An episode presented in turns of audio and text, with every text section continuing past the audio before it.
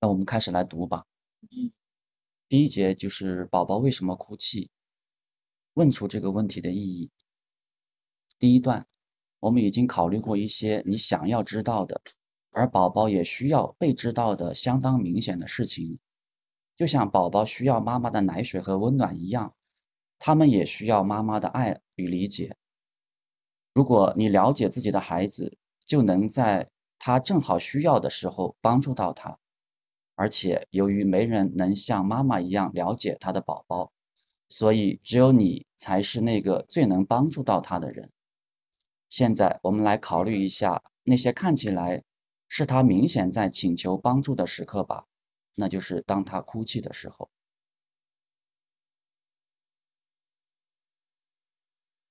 就是在之前我们讨论到喂奶啊，讨论到便便呐，在那个时候。可能说他还是一种生理上的一种反应，他可能还没有说，当然有时候也会哭啊，嗯，但是他这里就说，嗯，哭泣的话是他明显在请求帮助，好像哭泣的时候，就像刚才陈老师说的，就是其实是小孩子的一种表达，他也不会说话嘛，那他就用哭来表达。我觉得我把那里标红的意思就是，就是他也需要妈妈的爱和理解。啊，不仅仅是需要生理方面的一些满足，他其实也有心理方面的需要，而且他需要，他们似乎知道，他似乎知道妈妈是否，他似乎能够感觉到这个东西，就是妈妈的爱跟理解，嗯，他似乎能够感觉到这些东西。我觉得这个请求帮忙啊，这个，嗯，就是有一种特别的感觉。刚刚就是你说让我去理解宝宝为什么哭泣啊，我就会想，我会觉得，就这个请求帮忙，好像让宝宝瞬间有一种，就是他好像稍稍有点有点，呃，我怎么去形容那种感觉啊？就是。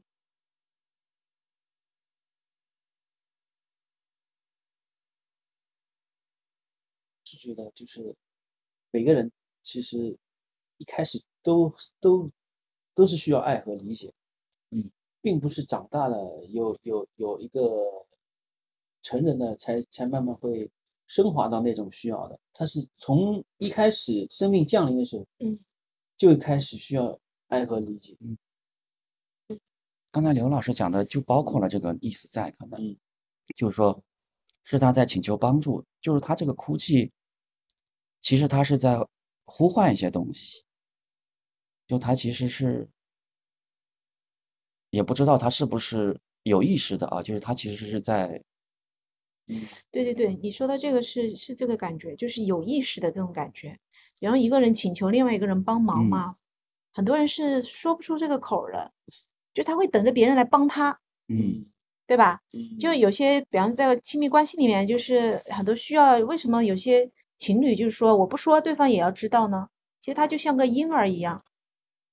他其实婴儿在很早期，他没有一个意识说啊，妈妈，请你来帮我，帮我理我的便便，帮我喂饱，对吧？让我让我不要饿着。就这种请发出请求和发发出这种呼唤是有一个主体意识在里面了。刚刚我就想想到这个感觉，就是很多人他说希望对方，嗯，就是呃，就是说啊，我不说你也知道。那就是最好了，就是这就是你爱我的一个表现。其实那时候是把自己放在了一个婴儿的完全没有主主角的、没有主体意识的婴儿的位置上，就有一个人好像一直关注你，然后知道你这个时候要吃了，要要清便便了，对吧？嗯。但是你一旦说呃请求帮忙，嗯，他马上就有个人在那里了，对，就是有一个有个这个主体在那里，嗯嗯，我觉得这种感觉就很奇妙，嗯。就就就觉得有一些力量吧，虽然虽然可能很多人都觉得请别人帮忙，会展现自己的脆弱啊，或者是说自己好像无能啊，或者是无助啊这种，对示弱。但事实上，你你有这种请求帮忙的时候，呃，有些人是乐意帮助的，对吧？他也可以体现自己的价值嘛，啊。第二个就是你自己其实还是还是有力量的。所以你是说请求帮助的人其实是？还比较好的，就是比较主体感。对对对，它是有主体感，然后它它是有力量的，它这个力量是说我起码我我能主动发出一个信号，嗯我我请你来帮我，这是他的一个勇气，对吧？很多人这个勇气都没有，嗯，他觉得呃请你来来帮我，这个是是一种很无能的这种感觉。这个角度很有意思。对，我就刚刚想琢磨这个，你你是我感觉你是在说你的来访，有也也会看到我的来访，包括我在在生活的某些时候，我也不大会说来请别人来帮忙，说啊，请你来帮帮助一下我，这种很明确的一种信号或者表达，其实日常日常我觉得还蛮少去表达的，包括我身边的朋友，我觉得也见的不多，就是有人说啊，我现在有个事，我请你来帮我一下，嗯就是请你帮助，请别人帮助的时候，同时也让自己处于一种比较脆弱的位置上。实际上，对他要必须要去接受，这个时候他是他是脆弱的，但同时他又是有力量的，因为他嗯可以有力量发出说，请你帮我，你帮不帮我再是一回事儿，对嗯？吧？我首先请你帮我，哎，这那这个区别啊，就是你说的那种，他其实很想要人帮助他自己，帮助嗯。他，他有困难，嗯。但他不主动表达坦白的说出自己的困难在哪里，或者帮助，是他是希望别人通过那种很默契的方式去能够理解到他，对啊就像妈妈行行动嗯帮助。是的，就说就像妈妈跟婴儿早期的那种，是啊是啊是啊，婴儿甚至不说我我最好他知道我，我即使说我不高兴，但是实际上我心里哦，即使我说我没事儿，但是我心里其实不高兴。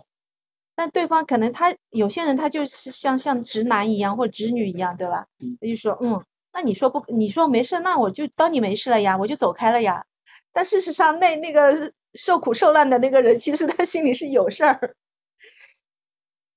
这个这个这个人就太矛盾了，就是他他真的就是一个婴儿的位置，他不能发出这个请求，一旦发出，他会觉得自己是很很脆弱的，很无很无能的，甚至，呃 所以这个请对，嗯所以这个请求帮助是一种能力，而且他他他需要有一种就是说你你要有一种心理准备说，呃，给自己做心理建设吧，就是说你发出了请求，这是你的一个能力，嗯。那对方能不能满足你的请求，呃，其实你是控制不了的。但嗯是呢，他即使拒绝你了，嗯，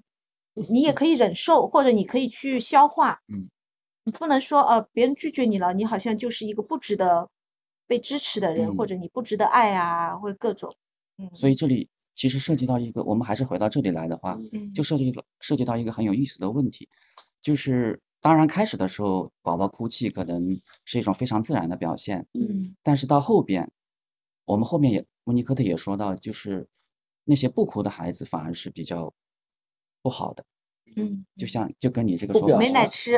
嗯。他就他不哭了，对他不哭了，他就不他再不再不再发出明显的这个请求帮助的信号，他不要发出信号，对，这个就是更糟糕的情况。是的，是的，你刚才说这种情况也让我想到，在这种情况下边，在这个小婴儿这种情况下边，他确实，他只是发出了一个哭泣，然后嗯他需要妈妈去知道他到底要什么，对，就是他这是只是一个非常模糊的信号。嗯但是在这个情况下面，由于妈妈正好对他那么了解，嗯所以妈妈能够知道他大概是需要什么东西，能够帮助到他。是的，嗯。但这个时刻嘛，就是真的是在生命早期的。你说到成年人的世界，就不是这样的对。啊，你在你就躺在那里，让别人知道你 究竟需要什么，即使你自己表面无视，别人也能啊，真的是肚子里的蛔虫，或者是 那个时候的妈妈一样，没没有很少人能做到这一点。有的时候是，比如啊，假设嗯有，有比如说一个一对情侣，他他会就像落入你这种模式，你说的那种模式，嗯一方他有有需求，他不说，他等着那一方主动去理解到他那对个对对他希望要达到这种层次的时候，是的，是很消耗的，是的呀，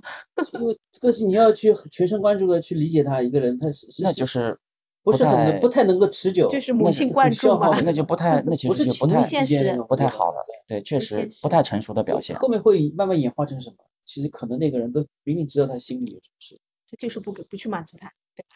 就 就关系就恶关系就恶化，就是我就知道你的心里的小九九，我就是嗯啊，对呀、我就是叫什么逗你玩，我就不直到你自己说出来，我你自己不说那没嗯。所以这第一节，我为什么取了这个题目啊？就嗯是宝宝为什么哭泣？问出这个问题的意义，就是其实问这个问题本身就是有意义的。啊那这个意义是在于什么呢嗯？就是在于你试图去理解他的，啊，就是你会想这个宝宝为什么会哭呢？你你必须要理解他，然后你才能够帮助到他。如果这是一个发出帮助的信号的话，那问出这个问题就很有意义了。因为有的人是不问这个问题的，是的，就是甚至有的是、啊，就有的妈妈这孩子一哭，他自己就烦了，嗯，对，他还没走到那一步，他是宝宝为什么要哭的那对个他不要走里边，对，他不好已经奇就就自己就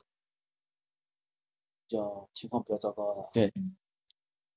是的，我觉得这样的妈妈应该小时候也是没有被她的妈妈这样理解过吧对，爱过。所以她一哭，比方她要去请求帮忙的时候，无意识的发出这种信号，请求帮忙，妈妈直接忽视了，或者是对吧很好的？对待，啊，没有及时回应嗯，所以她也忍受不了她的宝宝哭泣，这样哭，对，会唤起她当年的一些情感。是的，